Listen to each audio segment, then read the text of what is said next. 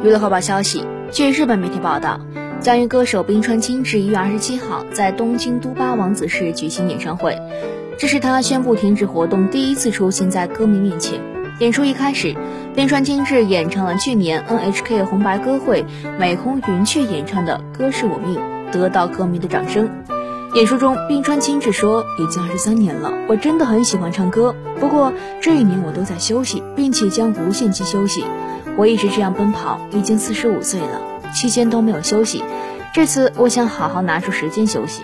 不过，冰川清志还表示，以后或许还有机会复出。在场粉丝立刻热烈鼓掌。